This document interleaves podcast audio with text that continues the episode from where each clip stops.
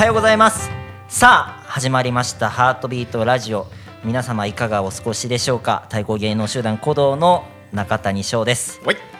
えー本日のラジオはですね、えーラジオでは初鼓動の歌会でございます。やったぜ。えー、鼓動の舞台は主に太鼓がメインでして、えー太鼓だけでなく、えー三味線やお琴鳴り物や踊りなど、えーいろいろなものを、えー演奏させていただいているわけなのですが、えーその中に、えー鼓動は歌も歌っております。来ましたえー主に民謡が、えーメインでして、えー民謡だけでなく子守歌でしたりまたメンバー自らが作った歌を歌ったり、えー鼓動にとって歌はとても大切なものでございます、えー今回はそんな歌のことについてたっぷりとお話しできればと思います。最後まで皆さんぜひお聞きください。えー、鼓動のメンバーにはさまざまな歌い手がいますがその中から、えー本日は4名の方に来ていただきました。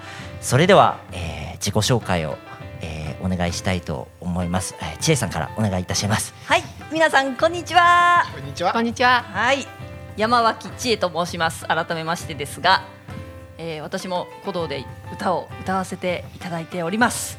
えー実はいっぱい来てます。今日は谷ばっかり喋ってますが、いっぱい来てます。そうなんですそうなんですいろいろお話できたらいいなと思います。お願いしよろます。しくお願いしますはい私は三枝草セータでございます今日はよろしくお願いしますよろしくお願いいたしますはいいいですか？はい 阿部義恵です。えー、鼓動のメンバーです。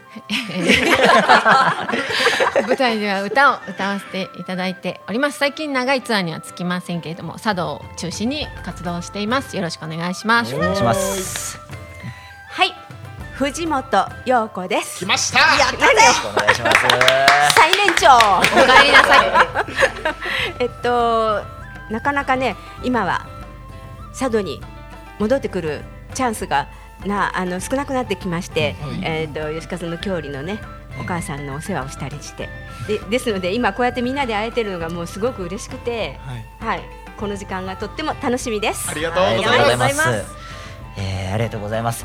えー、皆さん今日は楽しく歌のことについてお話しできればと思います。よろしくお願いいたします。よろしくお願いしますお願いしますそれでは参りましょう。ハートビートラジオ。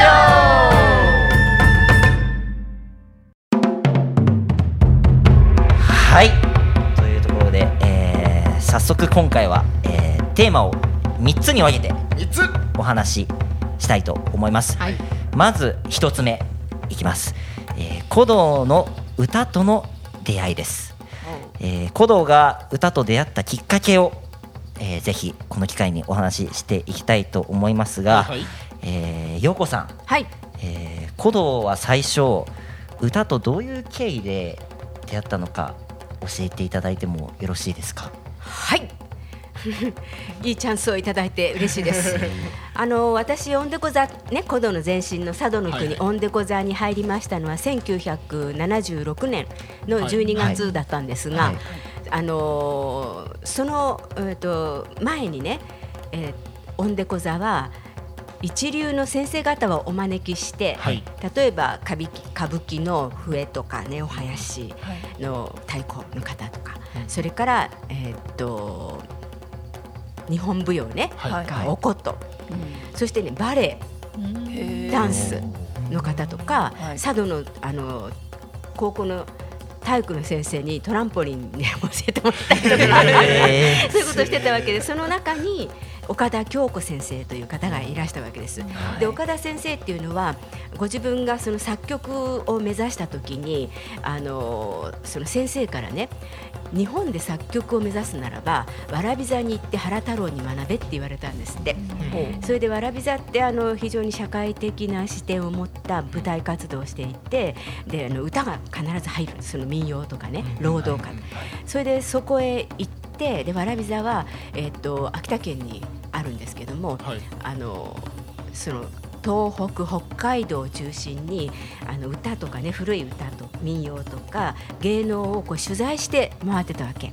はい。私一度お尋ねしたんですけどものすごい資料なのよ。素晴らしい。それであのその活動をされていた。でそこへオンデコザの創設者の伝高安がふらふらっとこう 日本中回ってる時、あの1年ぐらいかなはい居候してたんですって。へで居候してるうちにあれこれあれこれ演出のことをいろいろこう言ったりとかして この人何者みたいに思われてたみたいなんだけども、でふらっとまた旅に出て、はい。それで何年か経った時に岡田先生のところに連絡が来て実は佐渡の国オンデコザというグループを作ったんだが、はい。あの通ってくれてそれで歌を教えてくれって、でぜひ厳しい指導をお願いしますって言われたんですって、で岡田先生は「何厳しい指導って？私はそんなことできないわよ」言って、で来られた。はい。他の先生はもう私が入った時にはすでにあの通って来られるのがストップしてたんですね。はいはい。で岡田先生だけ残って、ね年に2回か3回ぐらいかな、うん。それでねあのあそれでえっと、まあ、とにかくその時厳しい毎日だったじゃないですか。うん。はい。で岡田先生はもうね太陽みたい。あ明るくって元気な声でもうエネルギーがもうはちきれんばかり小さな体で、で歌う歌うとねすっごい嬉しそうなの、うんそうもですね。うそれでもう憧れちゃって、はい。岡田先生みたいになりたいってね、は思いました。うん、それでその時に教わったのが酒屋歌ね。あはい。それとか、だから先生もその社会的な視野を持っていろんな歌をこう採集したりとか、はい。あのご自分で歌を作られてたりとかしていたんですけれどもあのだからアイヌの歌もね「オロロピンネ」とか私ずっと歌い続けてますが、はい。そういう歌も先生にその最初の頃に教わったの。これねちょっと今あの長年私 私物化しておりました。すいません。古道の資料です。先生が来てくださった時の最初の頃のこのほら、楽譜が入っております。これは私がつけたんだけど、それであの貝殻節とかね、三えー宅島すごいのあの太鼓とかね木遣りとか、初めてはい。これを古道にお戻しします。ありがとうございますいいただきあますりがとうございますすいません。すいませんでした。ありがとうございます。それでまあだからあのーそうやって先生が元気をねあのー皆さんに皆さんって私たちにくれたいらしてくださるたんびに、そういう出会いでしてだから、えっと、コードがずっとそれから歌ってる歌あー酒屋歌もうね酒屋歌って研修所を卒業した人みんな歌える。歌えますね。今も歌ってますね。そうはい。はい木やり、はい。は北海道の沖上げ、はいはい。それから貝殻節、はい。それ先生現地へ行って採集してくださってそれを楽譜に起こして教えてくださったんです。そういうその古道の歌の大元のところにで今もそれがね生きているはい歌たち、はい。岡田京子先生の存在がございますです。は今これ聞い。てるリスナーの方はねあの今陽子さんは昔話のように話してくださったけど、はい。僕らが研修生の時にもさ岡田京子先生は来てくださってたじゃそうそうないましたね。だから今なお古道そうですとつながねって、はい。はい。その陽子さんがおっしゃったようなね、うん。いろんな歌をね。あの歌うとそうそう。エネルギーがすごいっていうのはえー僕らもね生で体感したよね。ね、で2003年からはその研修今のね研修所に来ていただいてで15年ぐらいかなそうですね。15年以上はい。はい。あの毎年来ていただいてでその時には、あの古道にこの日本の精神のね歌を教えていただきたいっていうことと、それからあの作曲の手ほどきをしていただきたいっていうことはいで日本の音階のね、特徴っていうのをこうね「何々ちゃん遊びましょう」っていうのが一番日本の歌の大元のはいは音音遣いなんだよっていうことも教えていただいてびっくりしたもんいね。やあれ結構びっくりしましたね。はい。はい。あの言葉の持ってるイントネーションをそのままお音楽に使うというようなあのこと僕も覚えてるんですけど、なんか作ったよね。作りましたね。なんか自分たちでグね詩を書いてさ。で、はい。言葉の音階と音階とその言葉が合ってないと直直していくんだよね、はいそうそうそう。そうなんか変な風な抑揚とかイントネーションじゃなくてさ、でも曲を作るってすごい難しいイメージがあるじゃない、うん。はい。詩を書いて曲をメロディーを作るってすごい難しいイメージがあったけどさあそうやって作ったら割と耳なじみのいいというか、はいうん。曲ってこういう風に作るんだなっていうのは、岡田京子先生から僕も習いました。楽しそうね、はい。なので先生はあの古道の舞台にねあの、はい。見に来てくださる時に歌とかあるじゃない？で作られた歌があるじゃない？はい。そうすると「ん?」ってね うなんってなる時もあるわけ。やっぱり日本音階のはい。あの、ベースになってる。先生はやっぱり日本をすごい大切にされてるから、はいはい。はいそのイントネーションにこう節が合ってるかとかね、うん。その音遣いっていうのは。だから私が作った歌も、はい。陽子さんこれ日本海じゃないねって チェックが入入ったりとかそういうことがあるでも私ほその意図が分かればね、はい。やっぱり日本の音音階を日本のその歌の世界を元にしてそれがこうアジアとか、ね、西アジアとかそこにつながってるイメージっていうものを持ちたいとかね、そういう話をしたりとかして。はい。なるほど。なるほど。それを歌う中でもやっぱその意識しないといけないですよね。そうだね。こういう発音だからにこういうふうに歌う、この発音だとあれ日本語的にうんうん。喋あの普段喋ってる言葉と違う歌い方してるよねとかすごいそれは最近すごい痛感しね、歌と一口に言ってもね、はい。結局言葉の意味が伝わらない歌ではただの発声と同じだもんね。そうですよねなんかこう喋るっていう要素と歌うっていう要素をこうこう絶妙にねはい。合わせる。歌は語るように語りは歌うようにそうであ僕もそれ言われたことある。でも頭の中でイメージして言葉を言うのと普通に何も思わずにその言葉を言うのとやっぱ違いますよね。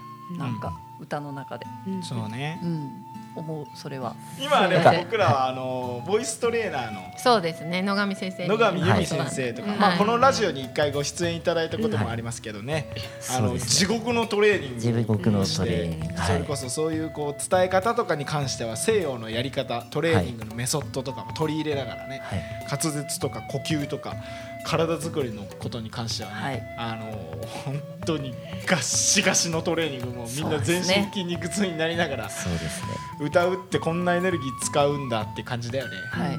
でもなんかお聞きしてることに関してはやっぱりなんかちょっとつながってる感じがうん、そうね。知るんです。してるんですけどそうだね。どうですか？確かに。だからはい。野上先生の言ってることと、はい。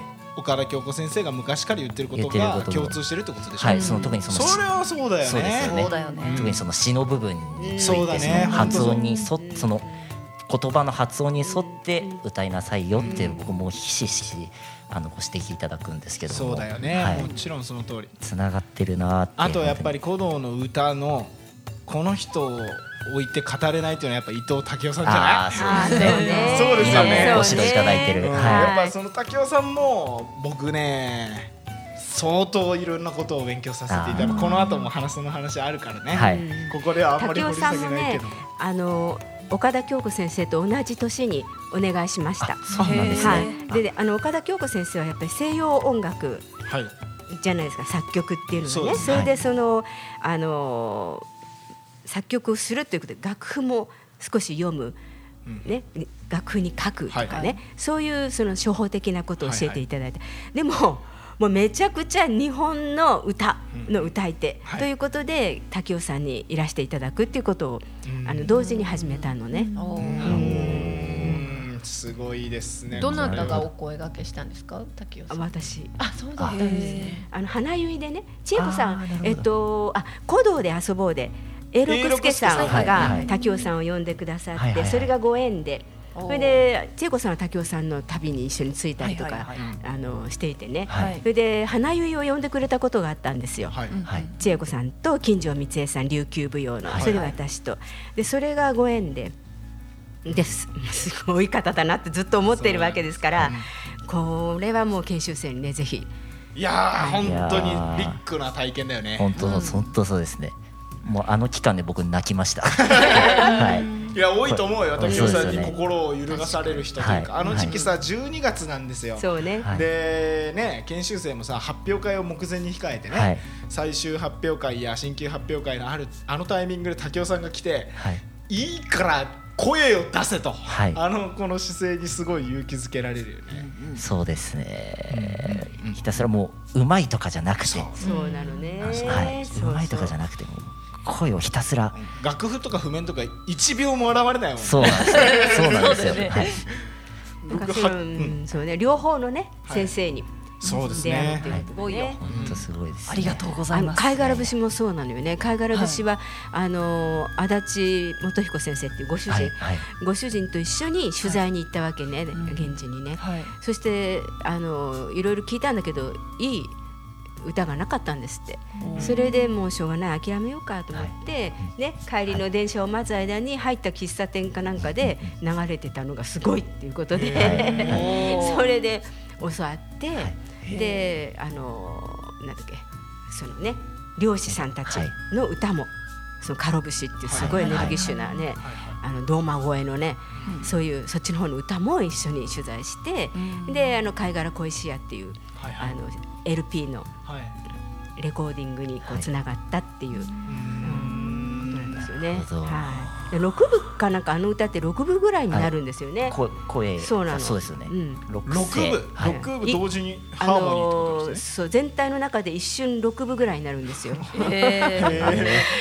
それは岡田先生のアレンジというか。あの足立元彦先生それで岡田先生が指導をしてくださって、はい。でレコーディングにねこぎつけたんですけど、はい。そうあれからねでやったことないねそれであの六部のやつですか？うん。あろやったことない。それでね確かに。あの研修所がね北田の浦にあったでしょ？あの頃とか、こっちに来た早々とか「陽子さん貝殻節やりたいです合唱で」って言われるわけよ、はいはい。でも6部は無理だから、はい。まあ3部かなとかって。で私すごい優しく皆さんに接しようというね、他がきついから、っていう気持ちでい。る,、い、るわけよ、はい。ところがさこの合唱になると、はい。すごい音が合ってないと合唱にならないじゃない、はい。すごい厳しい先生になっちゃって。歌が嫌いになる人が出てきてさ。いやー苦い思い出です。今ならできますよ。今なら。そうだね。やってみませんか？あやってぜひ面白い。絶対できると思います。やってみましょう。楽譜あるし、やってみたい。うん。あすごいこれ。いいですね。やってすみましょう。ごい。すごいぜひぜひぜひぜひね。はい。で岡田先生に聞いてもらったら喜ぶよ。あー足立そうですね先生も。うん、素晴らしい。ぜひぜひ。ぜひ。この機会に本当にできたらいね。いいですね。ね。本当に。歌えるもんねみんなねみんな。だあと歌えるメンバー他にもいいますすから。ら。ははい。い。すごい。カロ節もいいじゃん。カロ節ねね。僕はい。これ皆さんにリスナーの皆さんをさはい。きっと知恵が歌ってる吉江さんが歌ってる陽子さんが歌ってる貝殻節ね聞いたことあると思うんだよ。うん鼓動の舞台でやってるやつね。でもさカロ節ってさあの僕聞いたことあるのはもうだガラガラ声で。そうだよね。みたいな。CD 知らない？いや知ってるよ知ってるよ。それが元なんだよね。そうですね。だからそれねもうぜひリスナーの皆さんにもねこぎつけてほしいな。あれねカラオケ行ったら絶対歌うよ。カラオケめっちゃガラガラ声で。ねあれめちゃくちゃ面白い。よあれはいいんだよね。ねいいよね。酒酒かな？酒かなんかで焼けた喉のガラガラ。あーそうですね。潮風ですよ潮風。ガラガラ声なんですけどもね、じゃあねだんだんね、はい。えー次のトークテーマに行ってみましょう、はい。はい。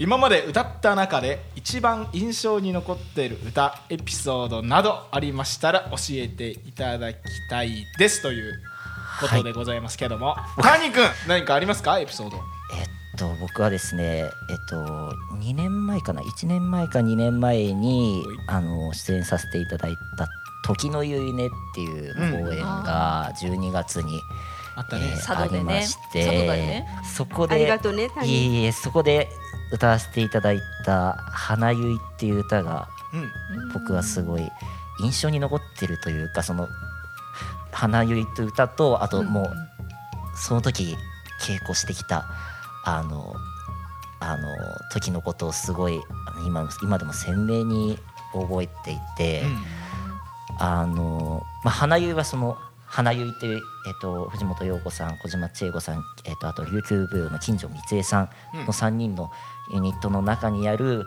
その歌なんですけどもお踊りとともに一緒に歌わせていただく歌なんですけどもそれをこんあのその時に歌わせていただいて、あの陽子さんとあの歌いながらあの映像で歌いながら陽子さんはその時あの稽古にいらっしゃらなかったんですけど、はいはい。あの遠隔で、うん。あのえっとメールで、うん。あの映像あの歌った映像を陽子さんにお送りして、どうでしょうかって言って、はいはでフィードバックいただいて、うんでまた歌ってフィードバックいただいてっていうふうにあのあの稽古をつつけていただいたんですけども、それこそあのさっきのあの歌詞のエピソードじゃないですけどその、歌詞のその発音だったりとか、あとはその発音だけではなくその次に向かっていくその息継ぎの仕方っていう息継ぎの仕方でもう全てがその歌詞のその伝えたいことだったりとか全部変わってくるっていうのをそこであの陽子さんからあの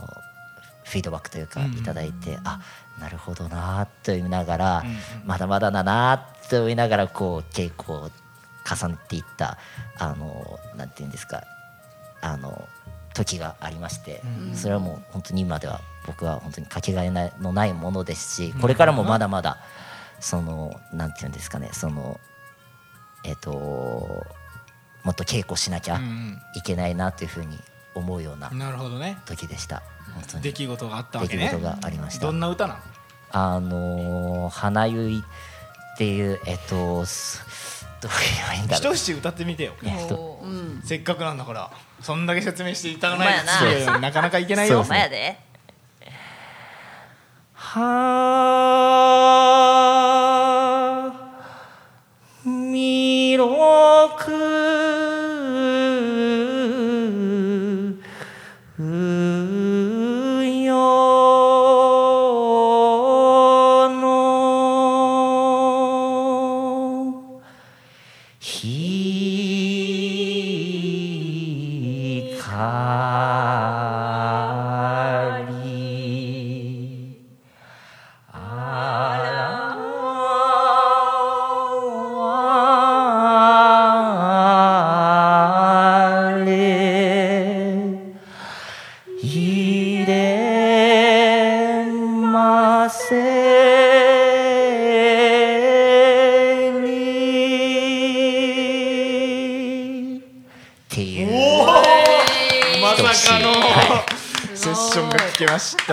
がとっていう歌です。うい。いねなんかいねや好きな歌だね。当によかっこれね確かに難しそう。岩崎鬼剣梅の「道」っていう笛があるんですけど、もっちゃんがそれをね自分でちょっとアレンジしてはい。レコーディングしたのがあって、その曲を聴いて出てきた歌なんです確かにこれは息継ぎとかね。これは難しそそううです。ねその時もその元海さんのその笛に合わせながらあと踊りにも合わせながら歌って、うん。踊りにあ合わせるのはね。そうなんですよね。まあ踊りが合わせてくれるっていうことでもあるけど、うんはい。ね難しいよね。よくそうですね。やったよね。すごい。ありがとうございます。いえいえありがとうございましたこちらこそ。おーよかったね。本当にありがとうございました。そうしましたら。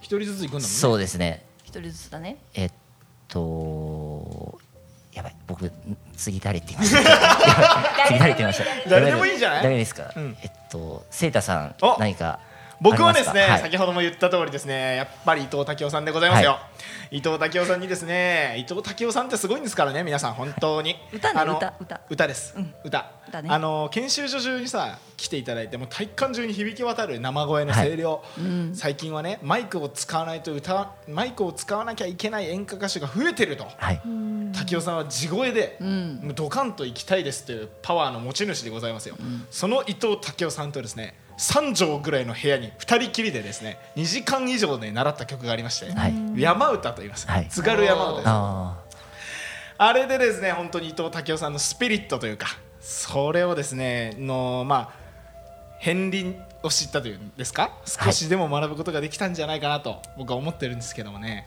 あのーその日起きたことを歌に乗せればそれでよいと。ね？でそれってすっごいさいい話だしすっごいなと思うんだけどさ難しいのよ。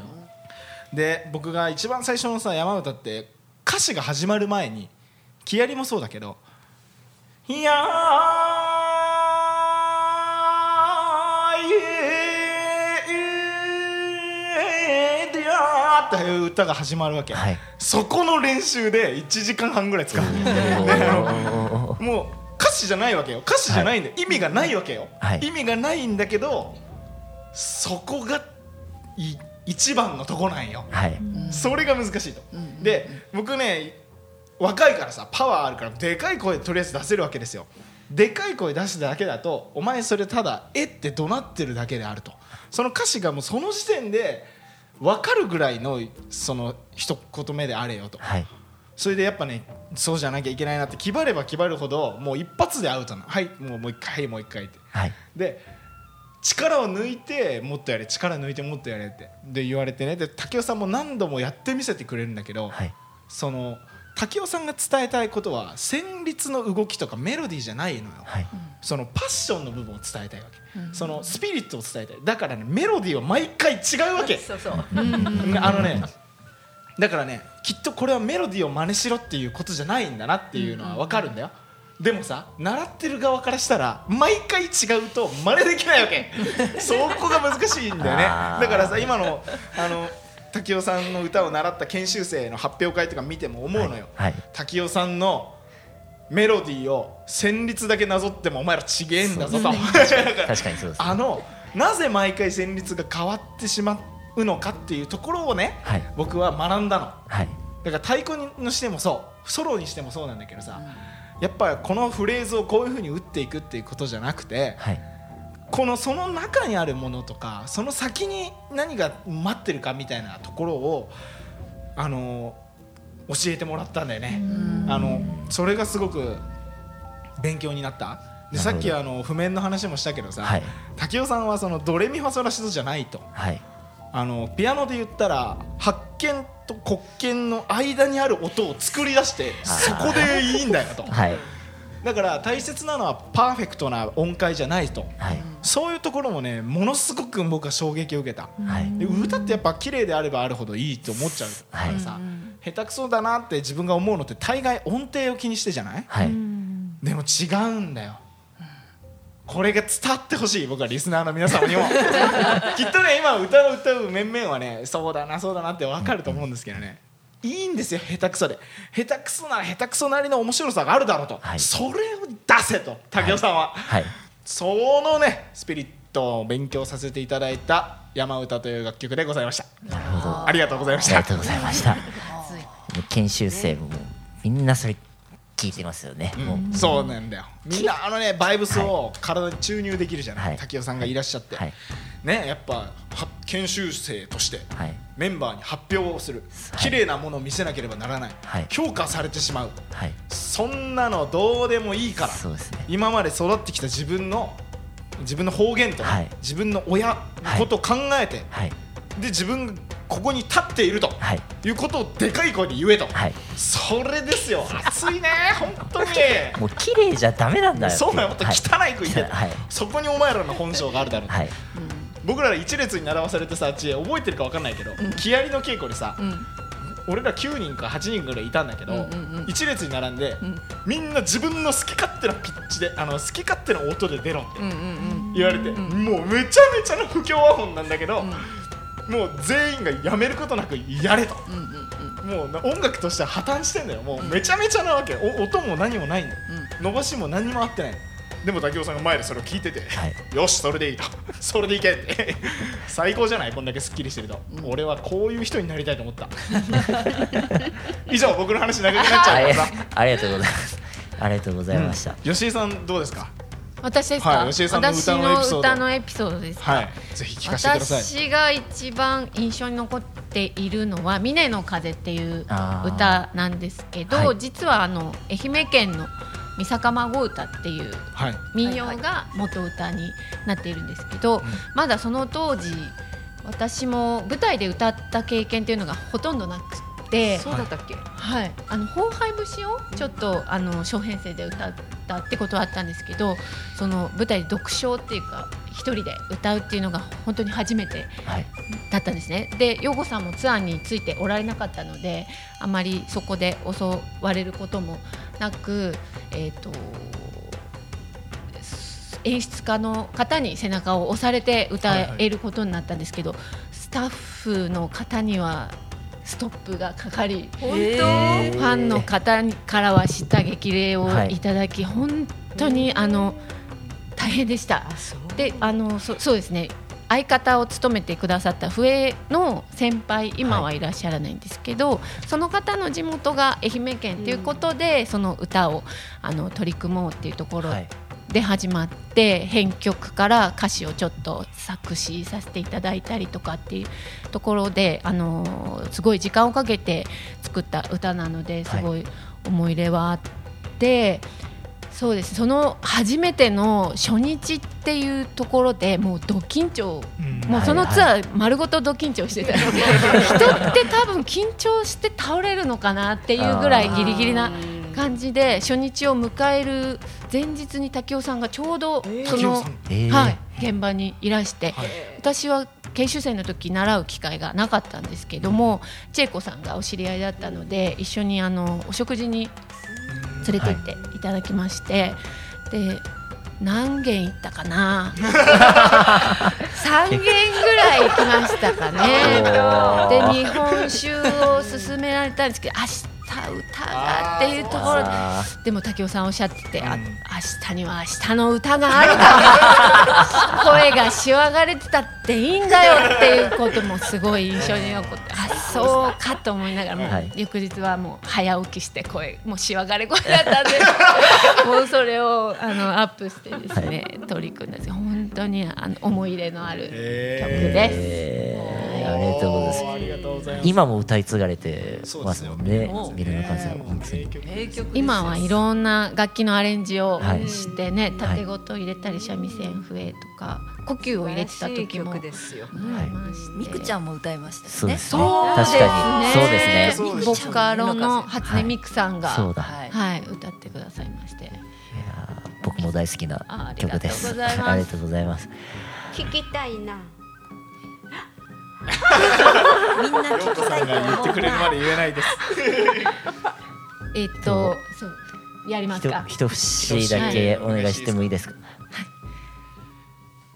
風が泣く時なささめき交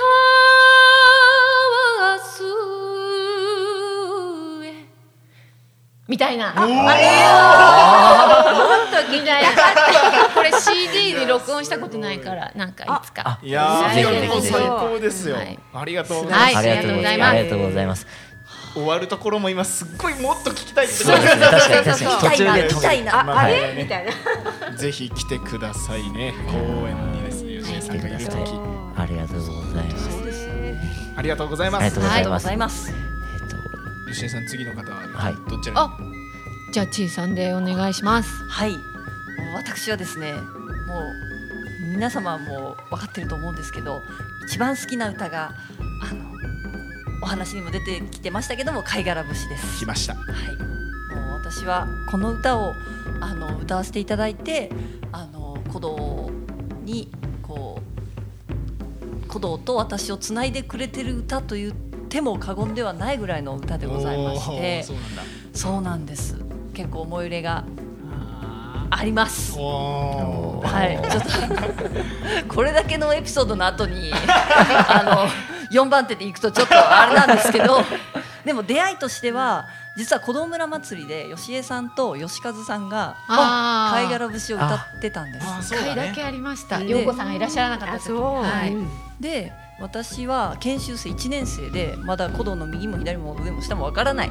時にその歌を聴いてなんかすごいいい歌だなって思ったんですよ。んで帰りの車で私運転手で研修所に村から研修所に帰る時にセータが助手で「あの歌なんやっけ?」みたいな。だから貝殻節だよって教えてくれたんですよでそこで「へーってなってちょっと歌ってみるってなって「おう歌う歌う」みたいな感じで貝殻節を練習し始めたんですね。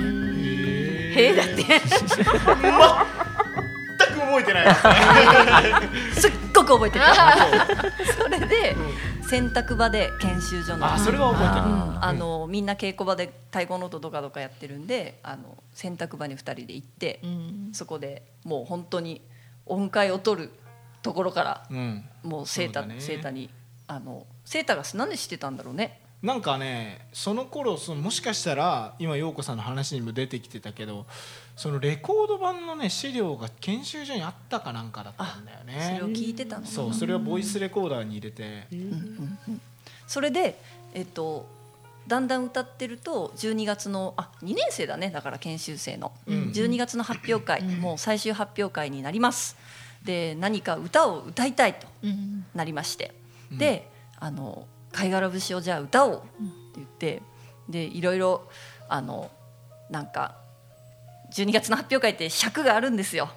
何何分までに収めなきゃいけない、だからうん。他に歌い、歌を歌いたい人もいるからもうじゃあ一緒に歌っちゃえばいいじゃん他の曲をみたいなうん感じになりかけたんですよ。そしたらその時研修所のスタッフだった、あのえっ、とみちこさん、えっ、と千田道千田美智子さんというスタッフの方が大変お世話になったんですけどいらっしゃって。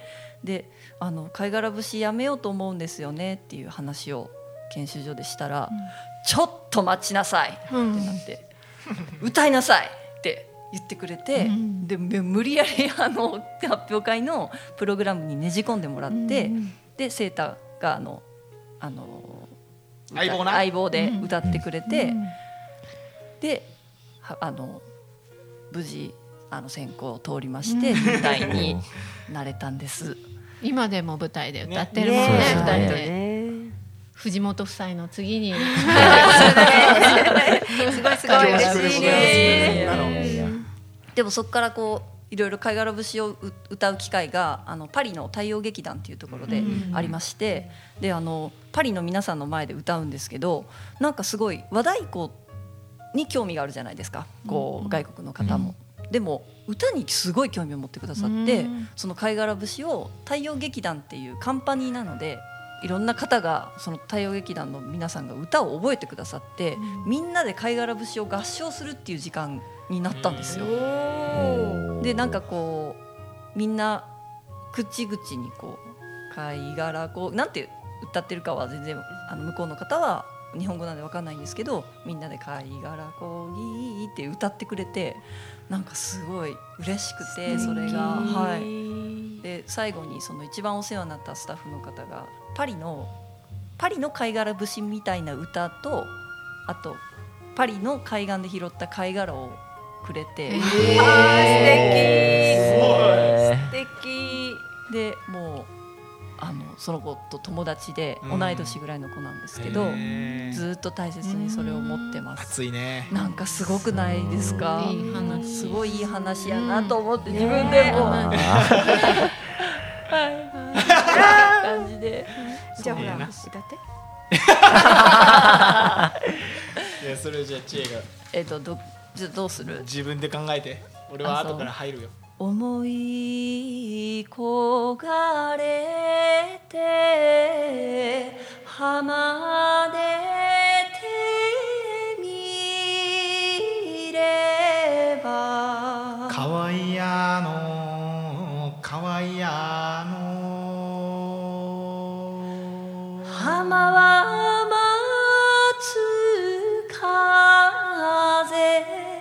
波の音やさほえや。ほえやえよやさのささ。やんさのえよやさ。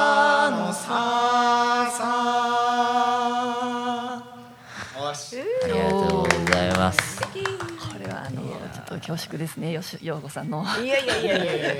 恐縮するほど上手じゃないからそうだね。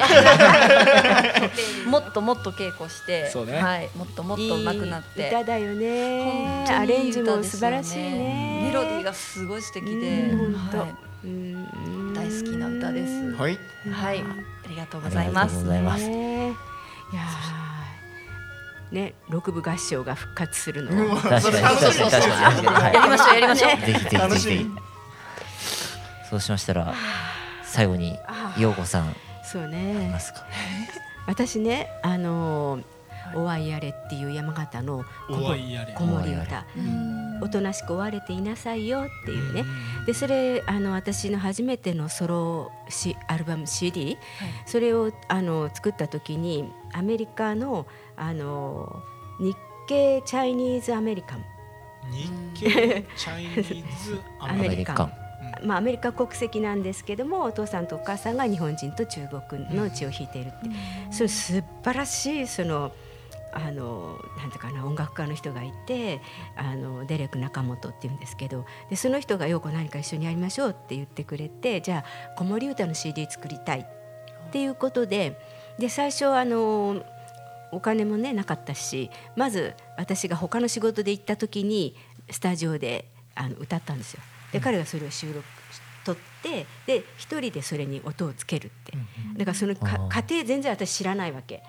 それで曲ができるとこう送ってくれるっていう感じだったの。はい。でそのおわやれの時に日本人がこの子守歌って言ったらなんかこう、えー弦楽器とか笛系とかなんかこのね優しい感じのそのメロディックなものが後ろについてくるだろうなっていう自分のイメージがあったんですよ。はいはいそしたらもうこれ聞いた時にボンボンポポポボンボンポポパボンボンポポパボンボンボンボンボンみたいなさもうびっくりしちゃってえこれ子守歌の伴奏にこうなるんだと思ってもうすっごい衝撃と面白いって思ったのよ。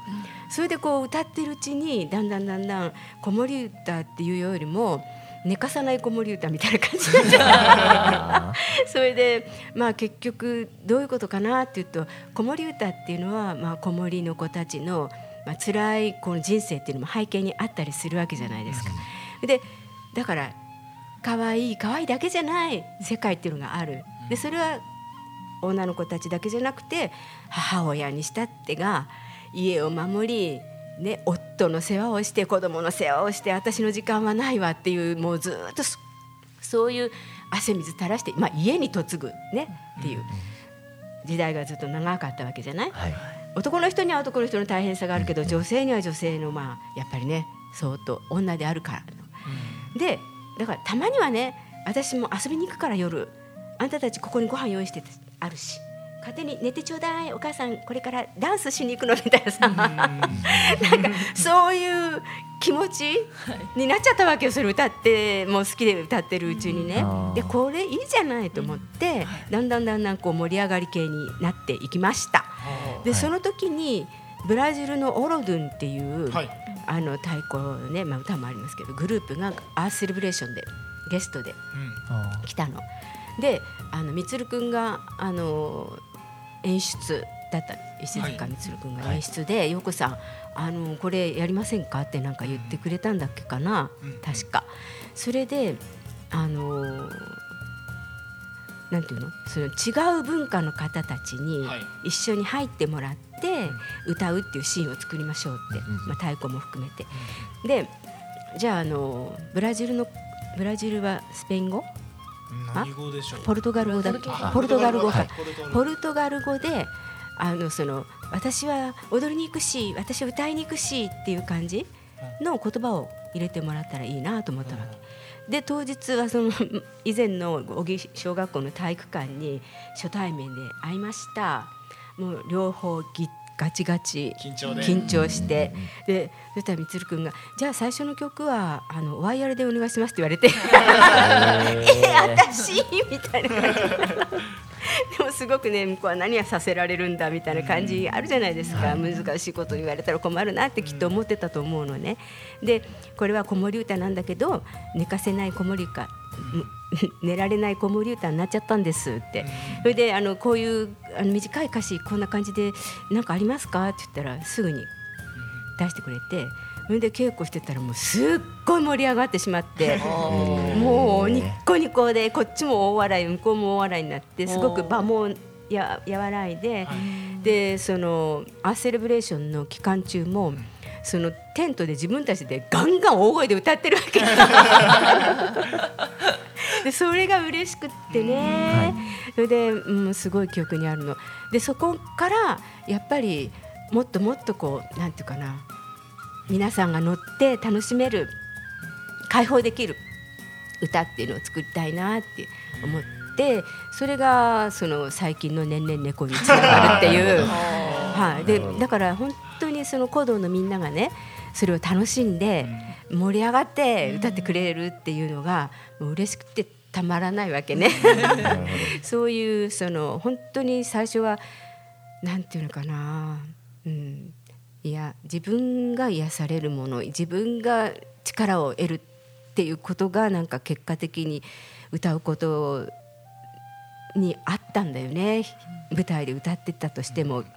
それがだんだん変わっていくっていうことがあって。でまたなんで歌い続けてこれたかなっていうとその歌の始まりってどんなだったんだろうっていうそのそのことが自分をこう歌い続けさせてくれる下手でも頑張ろうと思わせてくれるものだったのね。だからそういう子守歌とかいろんなその、え地域のこ国の方たちと、そのそういうことやるともうう内側からこう出てくるわけよ。こう綺麗事じゃなくて。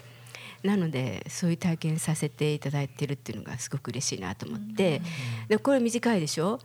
おわいおわいやおわいやおわいやれやれ。ねえっとネズミに引かれんぞ。扇どよたかにさらわれる。おわいやあおわいやおわいやれやれって言うんですけどそれをさそのポルトガル語だとはい。バーモスカンターバーモスダンサーおわいやれやあれってバーモスカンター歌うぞバーモスダンサー踊るぞみたいなそういうね単純な言葉に直してくれてもう大盛り上がりしちゃって。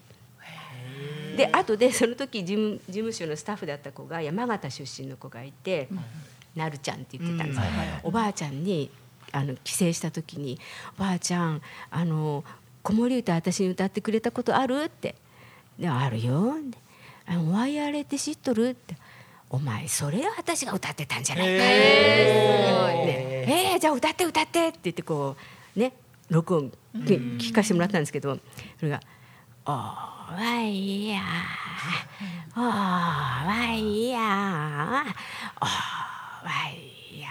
やれやれ」って歌っただろうが みたいな感じでさ最高と思って これだよなってね子守歌ってこれだよなって思ってちょっとそれも嬉しい体験でした。おおすごいいろいろあるねやっぱりありますね。やばいな。ずっと聞聞いちゃいましたよ。やばい。ありがとうございます。ありがとうございまますす。ありがとうございますそうしましたら、えー最後のテーマに行きたいと思います。えー最後のテーマですね、うんえーこれからの歌です。はいえっとこれからえっと鼓動の歌を、えーどうしていきたいかっていうのをお一人ずつお聞かせいただいてもねよろしいでしょうか。そしたらえっと千恵さんからお願いしてもよろしいですか？うんどうしていきたいか歌い継いでいく。もうそれですね。それに尽きると思います。もうここまでいろんな方が陽子さんをはじめつないでくださって。なんかこうで新しい曲も生まれたりしてますけどこうどんどんどんどん世代がどんどんどんどん増えていく。で子供も100年200年続いていく。って考えた時に自分が伝わってきた歌を大切に歌わなきゃいけないなって本当に今日も改めてもう痛感しましたね。うん。はい、なのでそう思います。はい。ありがとうござい。ます。僕？はい。僕はやっぱりあの貝殻節六部これからやってみたいですね。やってみたいね。これからの歌。まあ具体的にはそれであとはやっぱりあの次なるねところに行ってみたいよね。難しいけど、この歌というものそのものをさ、うんうん。なんか次なるところに進めていければいいなって思うしまあ知恵と同じだね。そのもう今流れてきてる素晴らしいものをいかにこう自分でキャッチするかうんっていうところもあるね。う。うん。ん、まあとりあえずはあの貝殻節やってみたい。わかりました、僕はとりあえずそれです。はい。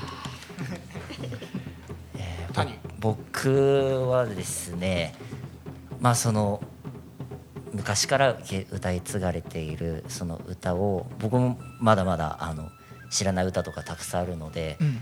それを聞いて歌っていきたいなって思うのとあとこれからあの民謡、まあ、まずは民謡でそこから子守歌だったり世界の歌だったりとかあとは最近はフリーボイスとか、うんうん。いろんなあの歌のジャンルが多分出てきてると思うので、もっといろんな幅でいろんなあの世界でいろんな世界の歌でいろいろ鼓動で歌えていったらもっと歌の世界が広がってもっとその、まあ、共通言語として、あの広がっていくんじゃないかなっていうふうにすすごい思うので、うん。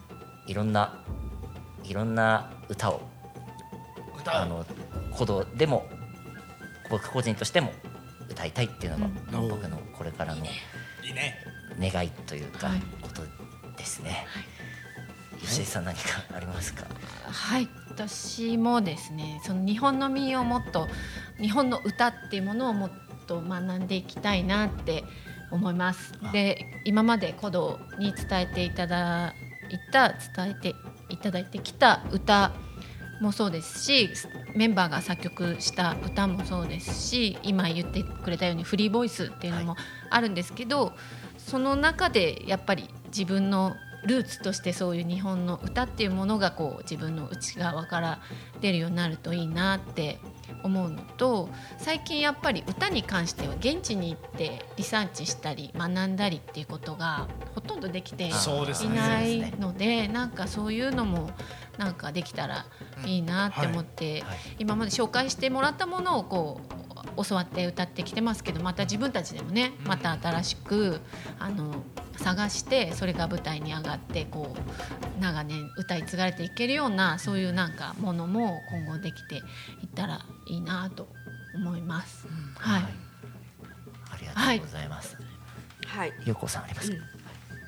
私そうですね。あの、まあ、最近舞台を作る現場にねいるってことがほとんどないのでなんていうかなその今後古道がどういうその舞台作りを目指していくかっていうことの中で、歌がどんな風な役割をあの得ていけるかなっていうふうに思うときにあの、まあ、みんながねその日本のその歌を大切にねう受け継ぎ探して歌っていきたいっていうそれがを聞けたのでうん自分は安心して。